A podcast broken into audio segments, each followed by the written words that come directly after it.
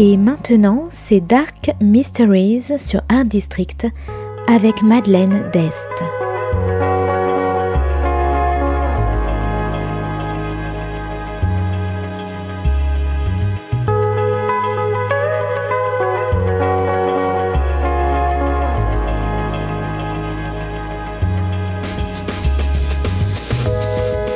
Welcome to Dark Mysteries, a book review show devoted to crime, mysteries, thrillers, and the dark side of human nature.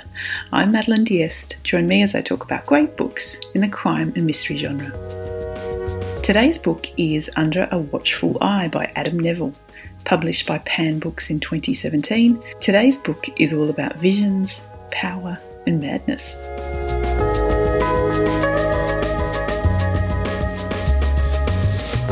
Seb Logan is a successful horror writer. He lives on the idyllic coast all alone to work on his books. Everything is going well until one day he starts to see a dark figure looming in the distance. Each time he sees the figure, it gets closer and seems more familiar. A man from his past has come back, a man who he thought he'd escaped 14 years earlier, a man who must surely be dead.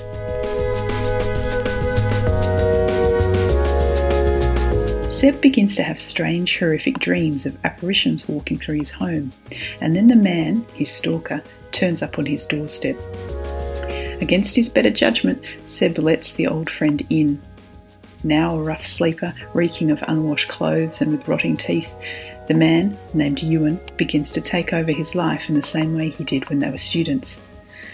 Ewan is here to get Seb's help with the manuscript he's written, he expects Seb to edit and share his erratic scribblings with his editor and publisher.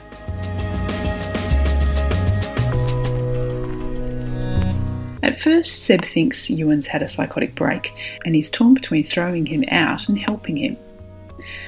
Until he begins to see that there's logic behind some of Ewan's crazier ramblings, and he suspects Ewan is not acting alone but is part of a conspiracy which is now haunting Seb's dreams.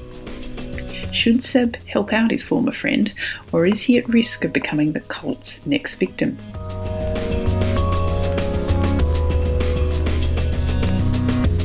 Under a Watchful Eye is best described as a horror. It explores astral projection, cults, charismatic leaders, life after death, and the ensnarement of vulnerable people. A descent into madness, it follows Seb, beginning with his orderly, successful life, then as he grows increasingly paranoid and finds out he's actually correct and his fears are founded. He begins as a neat man with a steady routine and ends the book a dishevelled shadow of his former self.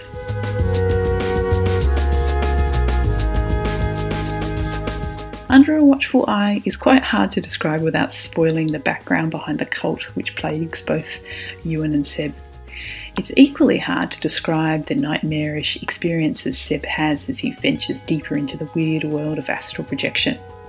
His nights are haunted with visions. The apparitions are unearthly creatures, wraiths with thin, vaporous arms who clamber after you in the dark.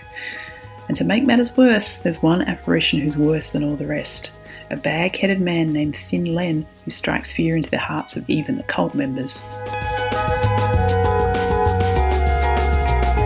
Now, Ewan was a particularly well written character, the type of arrogant man who rejects society yet, yet expects help to achieve what he wants. He criticises Seb for his success, calling him a sellout and a hack, but comes to his door to demand Seb shares his publishing contacts with him. So, if you like horror and horror writers, paranoia, the return of strange friends, cults, nightmares, and spooky manor houses, I recommend Under a Watchful Eye by Adam Nevill.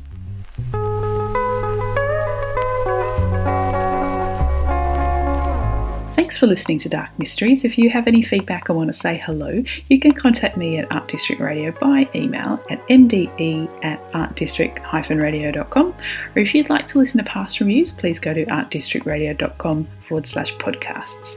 And until next time, happy reading.